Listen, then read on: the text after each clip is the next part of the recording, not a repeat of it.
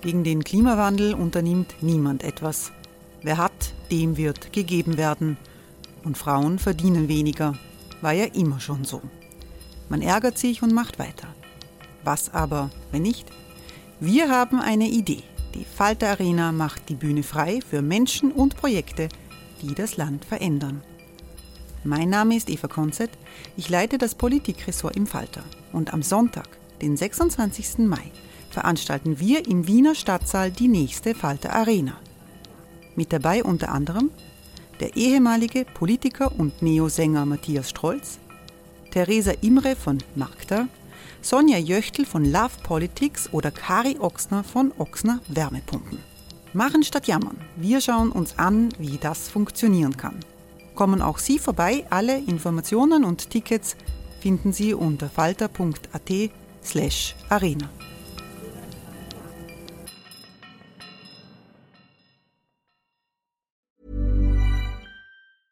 Life is full of awesome what ifs, and some not so much, like unexpected medical costs. That's why United Healthcare provides Health Protector Guard fixed indemnity insurance plans to supplement your primary plan and help manage out of pocket costs. Learn more at uh1.com.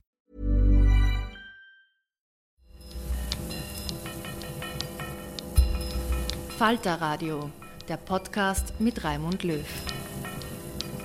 Sehr herzlich willkommen, meine Damen und Herren, zum Falterradio für Donnerstag, den 6.9.2018.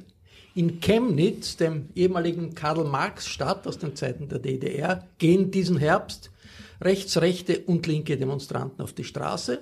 Nach einem tödlichen Messerangriff auf einen Passanten Ende August kam es zu rechtsradikalen Randalen mit Hitlergruß und Attacken auf Menschen, die äh, ausländisch aussehen.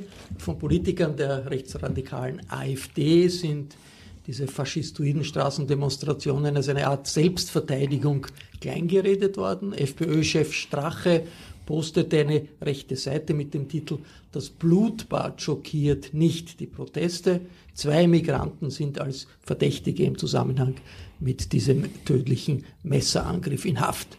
Zu einer Diskussionsrunde über die politischen Folgen dieser Pogromstimmung, die es da zeitweise in Chemnitz gegeben hat. Auch für Europa begrüße ich in der Falter-Redaktion in der Wiener Innenstadt den Korrespondenten des Handelsblattes, Hans-Peter Siebenhaar. Hallo. Hallo. Hans-Peter Siebenhaar ist auch Vorsitzender der Auslandskorrespondenten in Wien.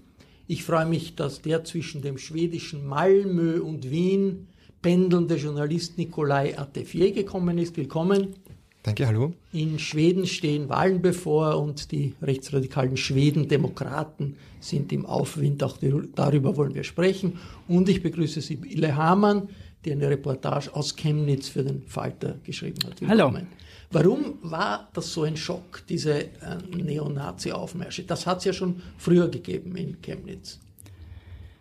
Naja, es war jetzt einmal plötzlich klare Bilder davon, auf denen sich einige Leute wiedererkannt haben und wo eine ganze Stadt das Gefühl gehabt hat, sie wird jetzt stellvertretend für etwas auf die Bühne gezerrt. Also es war plötzlich Chemnitz in aller Munde. Das hat sich aufgebaut von beiden Seiten. Plötzlich sind dann auch äh, die Presse aus aller Welt angereist mit ihren Kameras und man hatte das Gefühl, ähm, die Chemnitzer stehen jetzt unter Beobachtung und alle wollen jetzt wissen, was sie tun. Und, und ich habe von ganz vielen Leuten so dort gehört, sie hatten das Gefühl, das war jetzt eine, so eine Art Wachrütteln und ein, eine Initialzündung für sie, um sich selber zu überlegen, auf welcher Seite stehe ich eigentlich. Und das wurde jetzt die ganze letzte Woche eigentlich inszeniert, kann man fast sagen. Also die Rechten sind aufmarschiert, um zu zeigen, hier sind wir haben natürlich immer betont, äh, wir sind Demokraten, wir sind keine Nazis, war in jedem zweiten Satz das, was Obwohl gefallen Hitler ist. Grüße gegeben hat. Naja, also in der offiziellen Marsch, wo die AfD mit der Pegida gemeinsam marschiert ist, das war ein offizieller Trauermarsch, gab es diese Hitlergrüße nicht, zumindest im offiziellen Teil. Da hat man hundertmal betont, wir sind demokratisch, wir schweigen und wir trauern nur um die Mordopfer. Man nennt das immer das große Abschlachten, das passiert in Deutschland. Wir trauern ja nur um die Toten die es nicht gäbe, hätte nicht Angela Merkel die Flüchtlinge ins Land geholt. Und auf der anderen Seite natürlich war dieses Riesenbedürfnis von allen anderen zu sagen, wir sind mehr als die.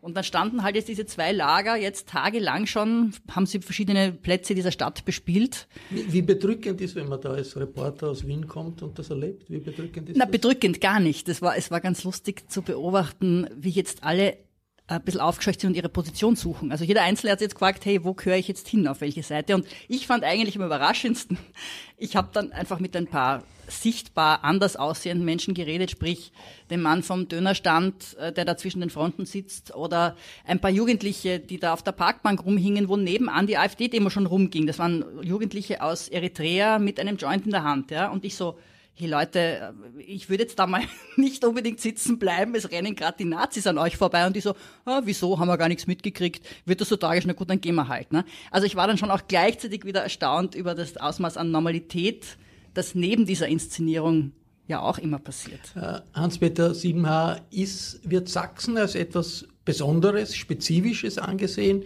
in Deutschland oder sieht man das als eine Entwicklung an, die typisch äh, ist fürs ganze Land? Ich glaube, Sachsen ist auf dem Weg zum Schandfleck von Deutschland zu werden, äh, weil in Sachsen die xenophoben Übergriffe ähm, auch die Gewalttaten gegen ausländisch aussehende Menschen oder Ausländer ähm, einen Spitzenplatz einräumt. Aber es ist natürlich vor allem ein ostdeutsches Phänomen, wenn auch gleich die Fremdenfeindlichkeit auch in Westdeutschland nicht zu übersehen ist. Aber die Militanz und die Entschlossenheit und die Unerbittlichkeit, mit der Fremdenhass äh, inszeniert, zelebriert und auch Straftaten begangen ist, ist natürlich schon in Sachsen äh, besonders äh, auffällig. Warum eigentlich? Warum auf, auffällig? Dafür mag es verschiedene Gründe geben. In der DDR wurde Sachsen mal das Tal der Ahnungslosen genannt, vor allem der Großraum um Dresden, weil äh, dort im Elbetal konnte man nicht ARD und ZDF öffentlich-rechtlichen Rundfunk empfangen, sondern ausschließlich die kommunistischen Staatsmedien. Das hat natürlich, äh, das hat natürlich eine auch eine besondere Situation gesch geschaffen, aber es reicht natürlich als Erklärung, als Erklärung nicht. Ähm, um die, um da eine Erklärung zu liefern. Ich kann sie nicht liefern. Das ist auch ein Stück weit Irrationalität, weil man darf nicht vergessen, dass äh, sämtliche Deutsche seit 1990 eine Sondersteuer zahlen für Ostdeutschland, nämlich der Solidaritätszuschlag, wobei die Solidarität bei vielen Deutschen schon längst aufgekündigt ist mit Ostdeutschland. Äh, in diesem Land flossen Milliarden an Subventionen, alles ist picobello hergerichtet. Die Wirtschaft, Wirtschaft die Wirtschaft hat dort investiert, allen voran auch eine ganze Reihe von DAX-Konzern. Dem Menschen geht es relativ gut und dennoch äh, gibt es äh, eine derart massive Ausländerfeindlichkeit und rechtsradikale Tendenzen. Äh, da reibt man sich auch als Landsmann äh, durchaus äh, verwundert die Augen. Das hat Schlagzeilen gemacht in der ganzen Welt äh, in Europa und viele haben sich gefragt, okay, was tut sich da in Deutschland? Das, äh, und ist Deutschland hier äh, Vorreiter einer europäischen Entwicklung oder ein Signal für europäische Gefahren. In Schweden gibt es einen Aufstieg einer rechtsradikalen Partei. Es gibt Wahlen am Wochenende. Wie hat man in Schweden auf diese Ereignisse in Chemnitz reagiert? Also ich weiß, dass einige äh, Korrespondenten von den großen Zeitungen vom Radio vor Ort waren. Auch mit ein paar Kollegen geredet, die waren schockiert über die Ereignisse aus der schwedischen Perspektive, sowas undenkbar. Also, dass es sowas in Stockholm zum Beispiel passiert oder auch am Land, vor allem in der Größenordnung, ist völlig undenkbar.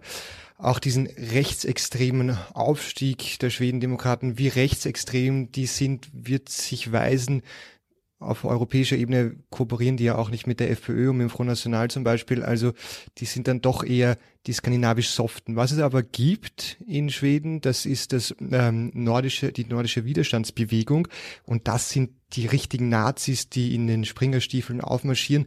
Das ist jetzt vor zwei Wochen in Stockholm passiert. Das waren aber nicht mehr als 100 Leute und die sind dann auch nicht losmarschiert, weil zu viele gegen Demonstranten waren. Also es ist kein realistisches Szenario in Schweden, aber beängstigend allemal. Auf den Titelseiten war es nicht. Wahrgenommen hat man. Jetzt ist ja ein Spezifikum der jetzigen Situation, die auch äh, die Jahre früher, wo es auch immer wieder äh, Demonstrationen gegeben hat, auch Übergriffe gegeben hat, unterscheidet. Das ist, dass es im Deutschen Bundestag äh, eine Partei gibt, die AfD, die eine Massenpartei ist, die, die, die, die größte Oppositionskraft im Deutschen Bundestag, die irgendwie sehr soft ist gegenüber diesen Rechtsradikalen, beziehungsweise wo es auch in Wirklichkeit enge Verbindungen gibt. Was unter, ist, da, ist da eine veränderte politische Situation gegenüber früher, wo man gesagt hat, okay, die Politiker, die da was damit zu tun haben, kommen vielleicht aus der NPD, also die stehen mit einem Fuß in der Illegalität, das kann man ja heute nicht mehr sagen. Ich glaube, äh, das Entscheidende im Moment ist, wir haben eine große Masse von Menschen, die sind auf irgendeine Weise sauer, gekränkt, ähm, mögen die Regierenden nicht und wollen irgendwie wahrgenommen werden. Das sind viele, viele, viele Menschen in eigentlich fast allen europäischen Ländern und auch in den USA.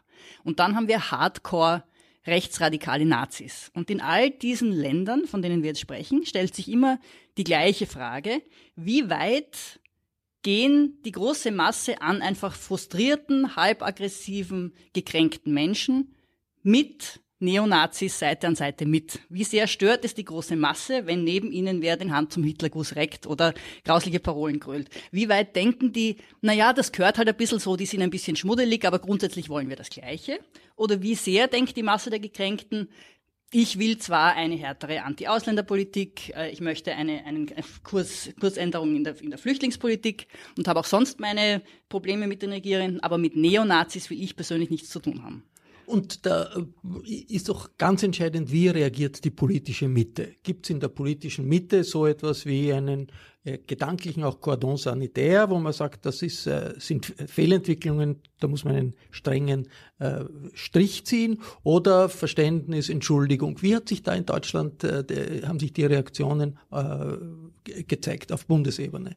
Also ich persönlich würde nicht unterscheiden zwischen der AfD und Rechtsextremismus, sondern das ist ein Amalgam, das hat sich verschmolzen. Das ist eine, das ist eine Grauzone und glücklicherweise sind die demokratischen Parteien haben, es gibt schon einen imaginären um, Schulterschluss der demokratischen Kräfte gegen rechts. Aber das alles nützt nichts, wenn die Exekutive nicht reagiert. Und ich glaube, im Fall ähm, von Sachsen und speziell auch von Karl Marxstadt muss der Staat einfach auch äh, Stärke zeigen. Das heißt also, ähm, mit massiven Polizeikräften A, bedrohte Leute schützen, bis hin zu Journalisten schützen, die ja reihenweise attackiert wurden, egal ob öffentlich-rechtlich ähm, äh, oder pri äh, privat. Nein, der Staat muss mehr unternehmen, er muss die Gesetze annehmen und er muss natürlich selbstverständlich auch die AfD überwachen vom Verfassungsschutz, so wie es der bayerische Ministerpräsident Markus Höder auch gestern gefordert, äh, gefordert hat. Ich glaube, nur mit, äh, mit Härte ähm, äh, wird es gelingen, sozusagen äh, wieder Zustände herzustellen, wie sie sich für eine, für im Rahmen einer freiheitlich-demokratischen Grundordnung gehören. Äh, das, was die Bilder, die man äh, von Sachsen gesehen hat, äh, die können und dürfen nicht akzeptiert werden. Es darf auch kein Gewohnheitsrecht ähm, eintreten, sondern da muss entschlossen äh, dagegen vorgegangen sein. Und wenn Sie gestatten, noch eine letzte Anmerkung. Es gab ja den Vorfall eines LKA-Beamten, der äh, das ZDF hinderte an Filmaufnahmen. LKA ist eine Polizei, Äh, Landespolizei. Das ist die Landeskriminalamt, äh, also die Top-Organisation der, äh, der deutschen Polizeibehörden. Diese LKA, Landeskriminalbeamte, verhinderte also Aufnahmen von öffentlich-rechtlichem Fernsehen. Die Folge war, er wird versetzt. Meines Erachtens wäre da angemessen, ihn zu entfernen aus dem Beamtenverhältnis. Ich erinnere mich an Zeiten, in den 70er Jahren, wo Willy Brandt das Berufsverbot eingeführt hat für kommunistische Briefträger. Äh, es kann nicht sein, dass äh, es kein Berufsverbot gibt äh, für offenbar rechtsextremistische äh, Landeskriminalamtbeamte.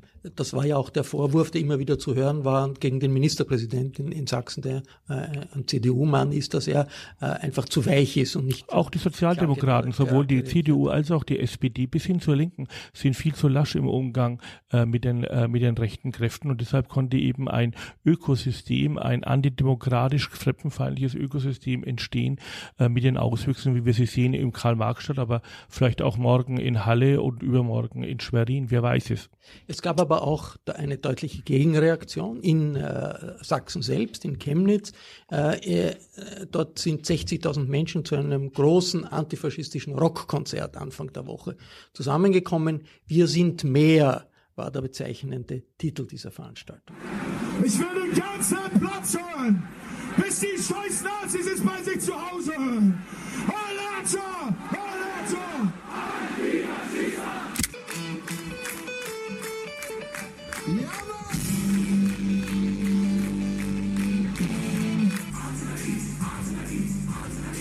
Absolut genial, weil wir als Chemnitzer einfach ein Zeichen setzen müssen, dass unsere Stadt bunt ist, offen für jeden ist und dass wir keinen Sinn und kein Verständnis haben für das, was in den letzten Tagen hier passiert ist. Was die Öffentlichkeit alarmiert hat, das waren die Berichte, wonach der rechte Mob über Stunden die Kontrolle über ganze Straßenzüge erobert hatte. Das Online-Portal der Bild-Zeitung zeigte eine düstere Stimmung.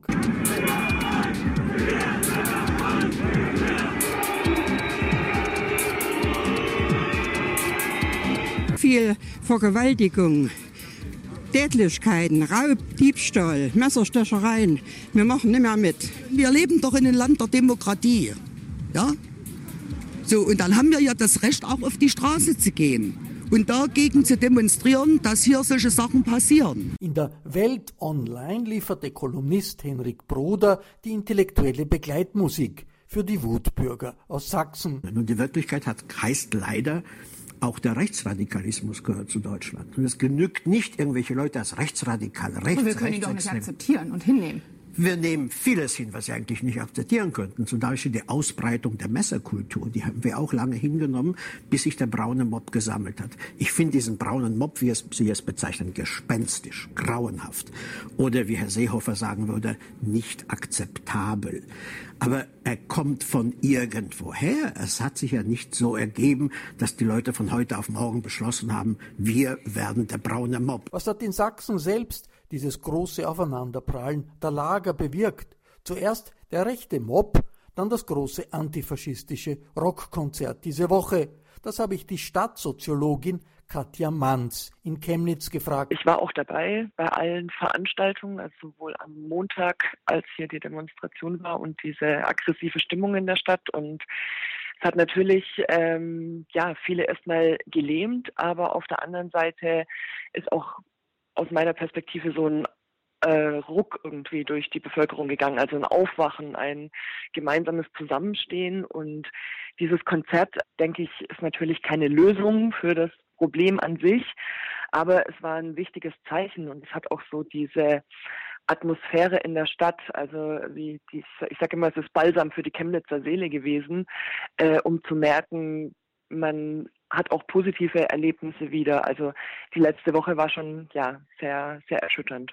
Rechtsradikale Aktivitäten gibt es ja seit langem in äh, mhm. Sachsen. Was war das Erschreckende an diesen äh, Tagen äh, vor, vor, einer Woche? War das das Echo auf Bundesebene, weil ja die AfD äh, im Bundestag eher verständnisvoll reagiert hat, oder waren das die pogromartigen Zustände in den Straßen? Es waren zum einen äh, ja diese aggressive Stimmung und durchaus auch gefährliche Situationen zu merken, dass man ähm, ja über also dass, dass, dass, dass die Polizei zum Beispiel auch überfordert war und dass nicht genügend Leute da waren, um auch die Menschen äh, zu schützen und dadurch natürlich irgendwie Angst auf den Straßen äh, war. Aber ich finde, man sollte sich von dieser Angst eben nicht ähm, lähmen lassen, sondern jetzt erst recht aufstehen und weitermachen. War das wirklich eine Pogromstimmung, dass man Angst gehabt hat, auf die Straße zu gehen?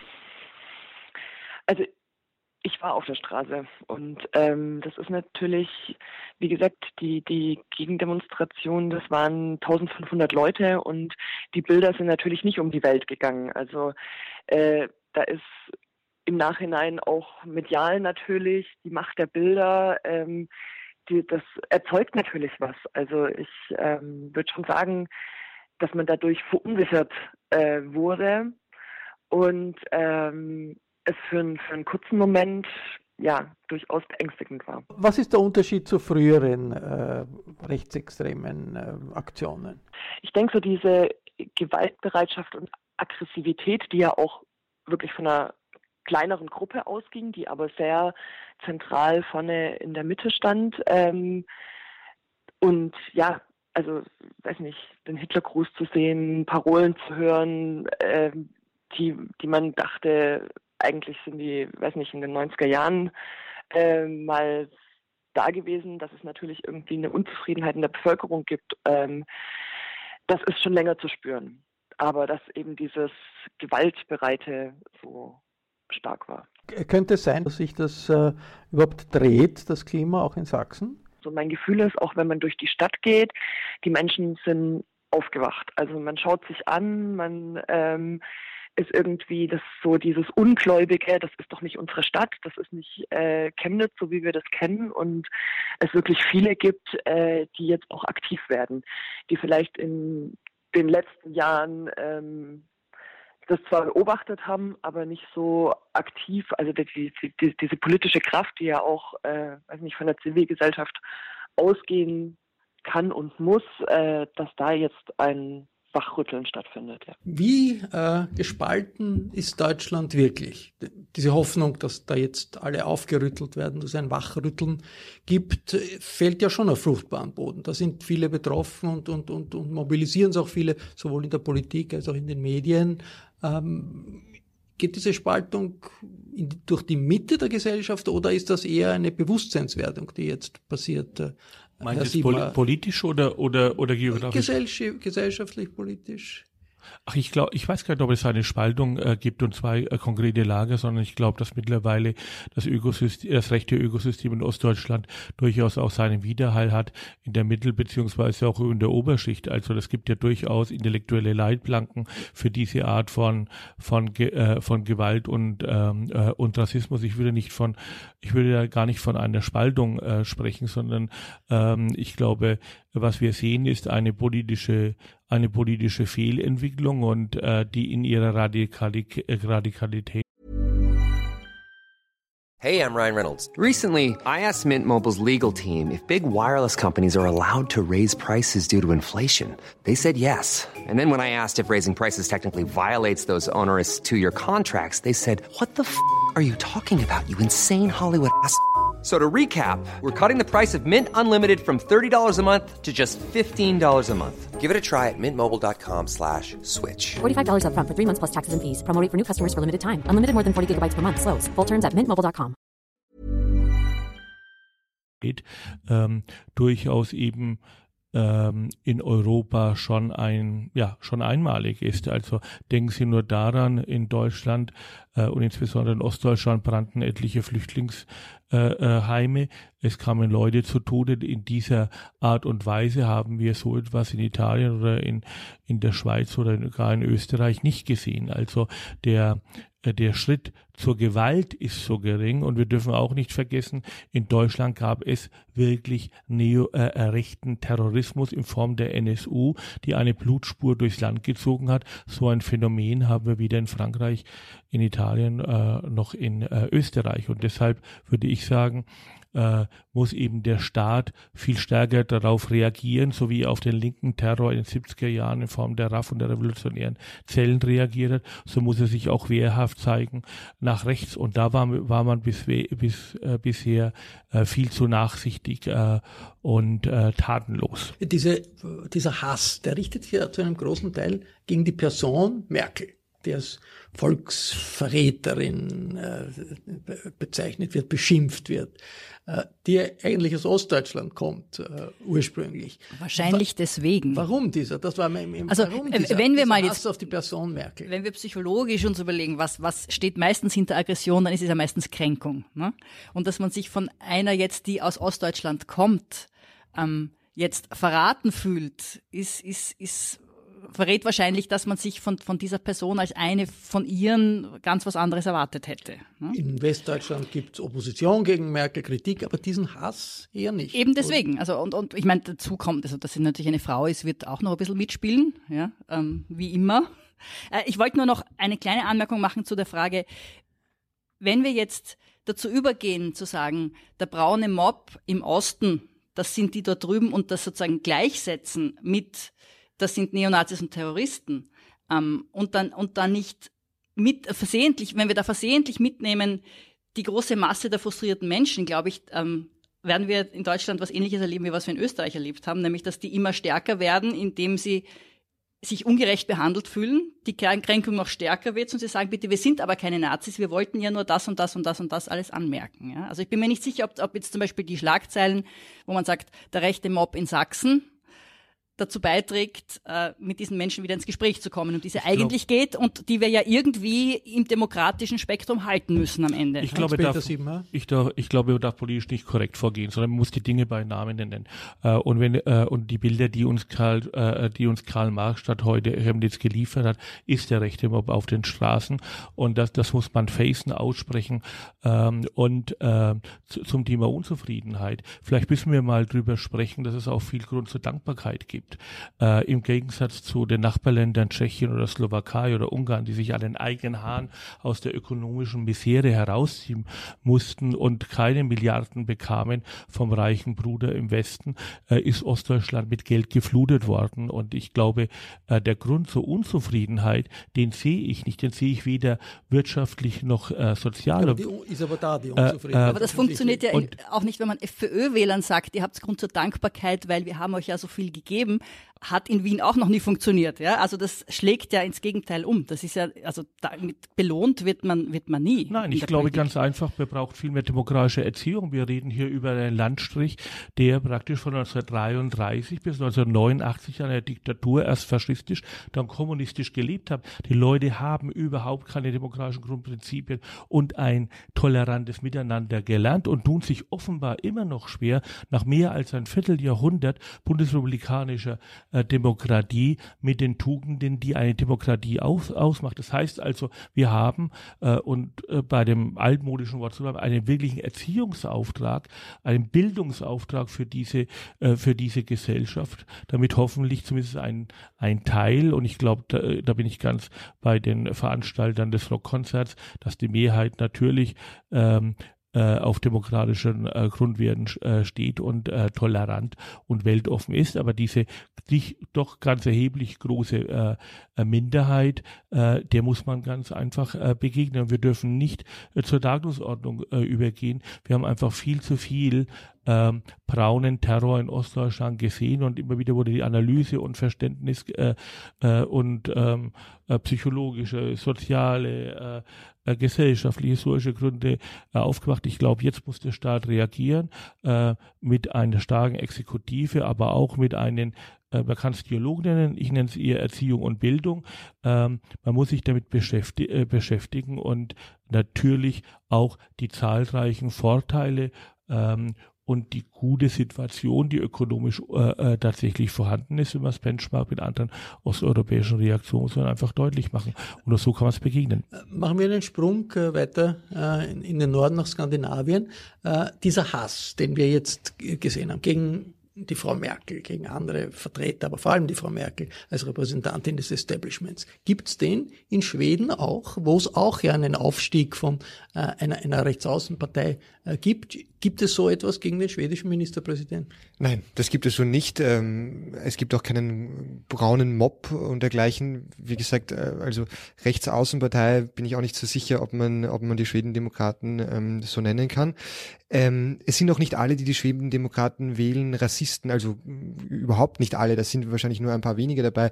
Es ist auch nicht das einzige Thema der Schwedendemokraten. Das ist eine neue Partei, die jetzt in den Meinungsumfragen knapp hinter den Sozialdemokraten oder knapp vor den Sozialdemokraten steht in Schweden, die traditionell das Land geprägt haben und wo gewählt wird am Wochenende. Naja, also nur, nur zur Ergänzung. Ganz so neu ist sie nicht. Sie sind schon eine Legislaturperiode im Parlament ähm, und äh, es gibt die diese Bewegung schon seit den 90er Jahren. Damals hatten sie tatsächlich Wurzeln äh, mit Neonazis. Davon haben sie sich jetzt abgeputzt äh, und das sehr glaubhaft, äh, vor allem weil, ich habe es ja vorher schon erwähnt, es gibt äh, diese nordische äh, Widerstandsbewegung, das sind eben diese Nazis und da können die Schwedendemokraten immer drauf zeigen und sagen, ja, das sind die Nazis, aber wir, wir wollen nur endlich das Chaos, äh, was die Sozialdemokraten angerichtet haben und die Bürgerlichen aufräumen, ja, und wir sind keine Nazis. Und dann gibt's noch die Splittergruppe, die Alternative für Schweden, eben das Pendant zu Deutschland. Ähm, das war der Chef der, der jungen Schwedendemokraten, der da rausgekickt worden ist, weil er eben zu rechts war. Und die sind die, äh, die FPÖ-ähnliche Slogans äh, verteilen, verschicken. Ja, da kriegen die Haushalte äh, Flyer, wo oben steht äh, Daxat Ockerhem, also es ist Zeit nach Hause zu reisen mit einem Flugzeug. An Menschen, die einen Migrationshintergrund haben, wird das äh, verteilt. Also diesen Mob gibt's nicht. Es gibt eine gewisse Frustration, weil Schweden hat sehr, sehr viele Flüchtlinge aufgenommen und zwar nicht nur 2015, da waren es 163.000 Asylansuchen, die gestellt worden sind. Davon sind bei weitem nicht alle positiv gewesen, muss man dazu sagen. Aber auch schon davor, noch bevor Merkel gesagt hat, kommt nach Deutschland, wir nehmen noch euch auf, oder das war zumindest die Botschaft, die angekommen ist, äh, hat Schweden schon gesagt, jeder Syrer, der also ähm, das war die Regierungslinie, ähm, auf schwedischem Boden kommt, der bekommt äh, Aufenthaltsrecht und zwar unlimitiertes. Und das vergisst man. Also da waren schon vor 2015 sehr viele Flüchtlinge. Und das ist gegen diese, gegen die Einwanderungspolitik der Vergangenheit, diese, dass, dass diese Schwedendemokraten so stark werden. Ist das das, das ist Punkt? ein großer Punkt, der diskutiert wird. Ja, es ist aber auch ein großer Punkt, äh, das ähm, Gesundheitswesen, die Pflege, die extrem langen Wartezeiten in den Ambulatorien. Also es gibt durchaus Missstände in Schweden aber plakativ und es ist auch, wird auch immer gesagt von Schweden Demokraten, und das Geld dafür, um diese Missstände aufzubessern, das holen wir uns von unserer veränderten Zuwanderungspolitik. Ist da eigentlich die, die äh, sozialdemokratisch-Grüne sind an der, an der Macht in Stockholm, eine Minderheitsregierung, eine linke Minderheitsregierung. Hat man den Eindruck als Beobachter, die sind hilflos, so wie viele Linke in Europa, oder gibt es eine, eine klare Reaktion auf diesen Aufstieg der äh, Schwedendemokraten? Na, sie sind hilflos, so wie man das überall in Europa äh, irgendwie beobachten konnte in den letzten Jahren. Ähm, interessant war halt auch, dass damals, wie beschlossen wurde, dass die Grenze, diese Öresundbrücke zwischen Malmö und Kopenhagen geschlossen wird. Äh, also dass dort kontrolliert wird streng gegen eben äh, die Flüchtlingsbewegung. Da hat die, die Vizepremierministerin geweint, das war eine Grüne. Also das war völlig gegen deren eigene Überzeugung, aber es musste irgendwie mitgetragen werden. Also äh, die, das, das linke Bündnis ist in einer ganz äh, schwierigen Situation. Wir werden sehen am äh, Wochenende, wie dann tatsächlich äh, die Schweden entscheiden und wer vorne ist, was ja noch nicht lange, noch lange nicht heißen wird, wer dann tatsächlich in der äh, Regierung ist. Ein Land steht in Europa besonders im Zentrum bei dieser Frontstellung, die es überall gibt, das ist Italien mit dem Chef der rechtspopulistischen Lega Salvini, der zur Triebkraft der Regierung geworden ist. Ich habe den Journalisten Lorenz Gallmetzer gefragt, wie diese Pogrome in Chemnitz sich aus italienischer Sicht darstellen. In Italien gibt es das hoch zehn. Es gibt nicht einzelne Anlässe, äh, bei denen plötzlich die Rechtsradikalen offen ihr Gesicht zeigen, sondern es ist dort eine permanente Präsenz und Bewegung von den Stadtteilen äh, bis zu den großen Anlässen äh, wo im Wesentlichen zwei Dutzend rechtsradikale Gruppierungen aktiv sind, aber zwei davon sind historisch gewachsen und große Organisationen. Das eine ist Forza Nuova mit 4.000 bis 5.000 Mitgliedern, das andere ist Casa Pound mit mehr als 6.000 bekannten Mitgliedern. Diese sind besonders aktiv und haben einen enormen Aufschwung erhalten. Sie bezeichnen sich auch in allen Fernsehinterviews, in ihren öffentlichen Auftritten und sonst was, bewusst als Faschisten, allerdings als Faschisten del terzo millennio, des dritten Millenniums, das heißt des dritten Jahrtausends. Sie machen einen Kulturkampf. Sie machen ein, vor allem einen Sozialkampf. Sie gehen in die Stadtteile, wo arme Leute sind, äh, wo es Misere und Arbeitslosigkeit gibt, verteilen äh, Essenspakete, beschützen, machen tägliche äh, Bürgerwehrrunden, um vor den Ausländern zu schützen, haben eigene, äh, auch so Bürgerwehren, die auf den Stränden am Meer die schwarzen Afrikaner, die mit ihren äh, äh, was weiß ich, Teppichen und Augengläsern und Feuerzeugen verkaufen, die Wukumbra heißen die, die verjagen, weil sie illegal sind. Äh, Jetzt sind in, in Chemnitz war äh, das Schockierende, dass es ein paar Stunden Pogromszenen gegeben hat, die auch gefilmt wurden, wo Menschen, die aus, äh, wie Ausländer ausgeschaut haben, attackiert wurden. In Italien, äh, ich verfolge das ja täglich äh, auf den, in den italienischen Medien, kommt es im Schnitt zweimal in der Woche zu brutalen, gewaltsamen Aggressionen gegen Ausländer sozusagen, also vor allem natürlich gegen Schwarze, denn die äh, Flüchtlinge und Migranten in Italien kommen hauptsächlich aus Afrika. Äh, das geht von äh, einfach äh, der Schwarze, der mit seiner Frau, die schwanger ist und dem Kind im Restaurant sitzt und er sich beklagt wegen der Bedienung und schon kommen zuerst die Kellner und dann fünf andere und verfolgen ihn bis in, zu seinem Auto und prügeln ihn spitalsreif. Bis Aber das sind individuelle Fälle, das ist nicht im Zusammenhang mit politischen Demonstrationen, oder? Die machen das eher äh, kontrollierter und vorsichtiger. Was aber neu ist seit einem Jahr, zwei Jahren, ist, dass der Alltagsrassismus gegen äh, Ausländer und so kapillar geworden ist. Der passiert jetzt jeden Tag. Gerade jetzt in Palermo wieder innerhalb von zwei Wochen vier Leute wirklich spitalsreif, zum Teil in, in großer Gefahr. Und das, glaube ich, ist natürlich eine Folge von dem, dass politisch die Hetze des ganzen Wahlkampfs und der letzten Wahlen und seither äh, vor allem der Lega von Salvini äh, praktisch den, einen, eine Art Dammbruch bedeutet hat. Und es ist kein Zufall, dass diese beiden rechten Organisationen, Forza Nuova und Casa Pound, die von sich selber sagen, wir sind faschistisch, sagen, nach der Wahl, wie sie, die haben teilgenommen an den Wahlen, haben 0,9 Prozent gekriegt, also sind, war ein Flop, wenn man so will.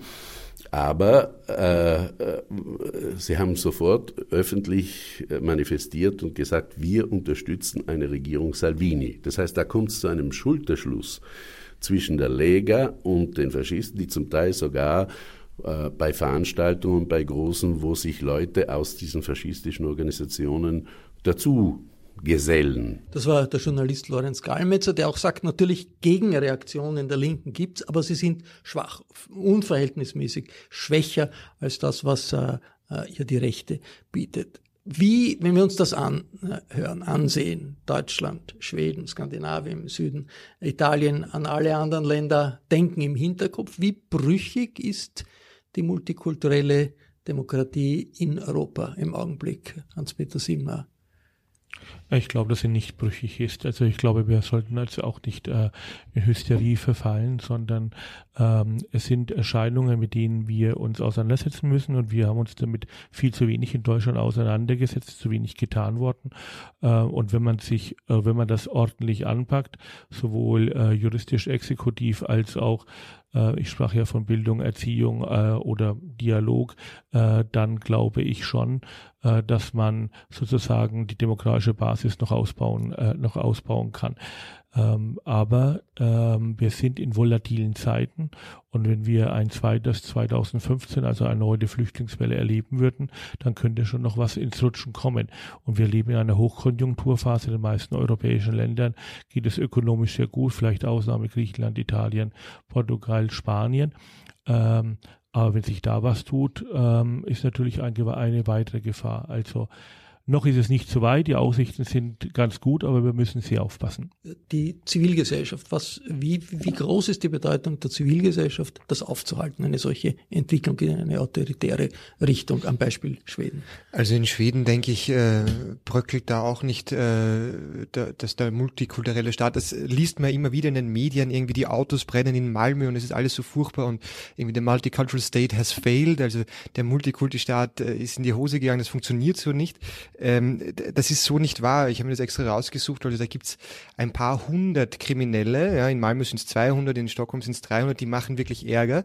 Die haben nichts mit der Flüchtlingsbewegung zu tun. Das sind zwar tatsächlich viele äh, Menschen mit Migrationshintergrund, äh, aber das ist, liegt schon 10, 20 Jahre zurück, die irgendwie nicht in die Gesellschaft reingefunden haben. Aber Schweden geht's gut und die meisten Menschen wissen das. Was die Schwedendemokraten machen, sie legen äh, den Finger in die Wunde und das finde ich gut, weil die Schweden haben immer den Anspruch, die Besten zu sein in ganz Europa und sie sind in vielen Punkten wirklich sehr gut dabei.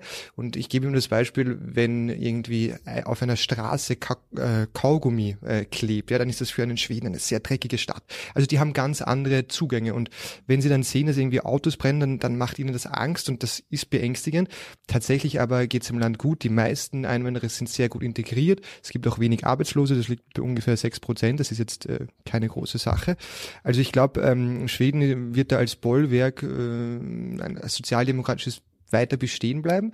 Es das, werden wir sehen, das werden wir sehen. Es hat auch, äh, sind, sind auch schon sozialdemokratische, äh, im sozialdemokratischen Bollwerk Regionen äh, sozialdemokratische Parteien abgewählt worden. Jetzt, äh, es geht gut, es geht Schweden gut, es geht in Wirklichkeit auch Deutschland gut, es ja. geht auch Österreich gut. Trotzdem gibt es diesen autoritären Trend. Ich glaube, wenn wir uns jetzt alle weiterhin Sibylle immer versichern, dass eigentlich es den Leuten ja eh gut geht, sie sind nur nicht dankbar genug und sehen es nicht.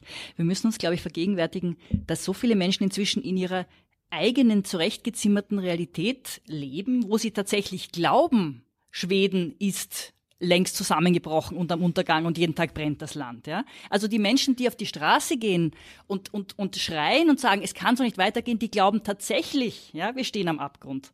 Und das ist, glaube ich, etwas, was uns wirklich unterscheidet von den, von den, von den Neonazis früherer Jahrzehnte. Ja? Die hatten einfach nicht die Methoden in der Hand, gezielt so viel Desinformation zu betreiben, dass wirklich alle die Menschen, von denen wir jetzt reden, wirklich glauben, sie sind im Recht. Die Herausforderung für die multikulturelle Demokratie ist groß und sie wird nicht kleiner werden. Das war das Falterradio für Donnerstag, den 6.9.2018. Ich bedanke mich bei Sibylle Hamann, bei Hans-Peter Siebenhaar, bei Nikolai Attefier hier im Studio des Falter in der Wiener Innenstadt. Ich verabschiede mich von den Hörerinnen und Hörern, die uns auf UKW hören, im Freirad und auf Radio Agora in Kärnten. Reportagen aus Brennpunkten in Europa kombiniert mit Analysen und mit Einschätzungen, das finden Sie jede Woche im Falter.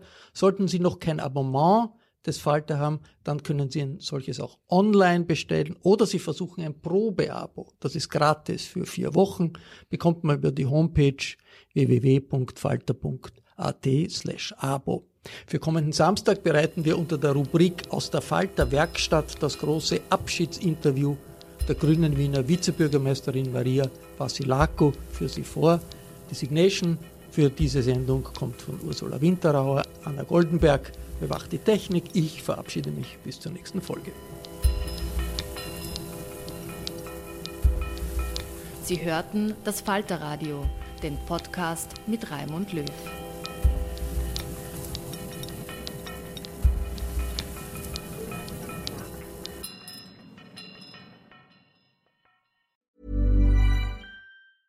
Planning for your next trip?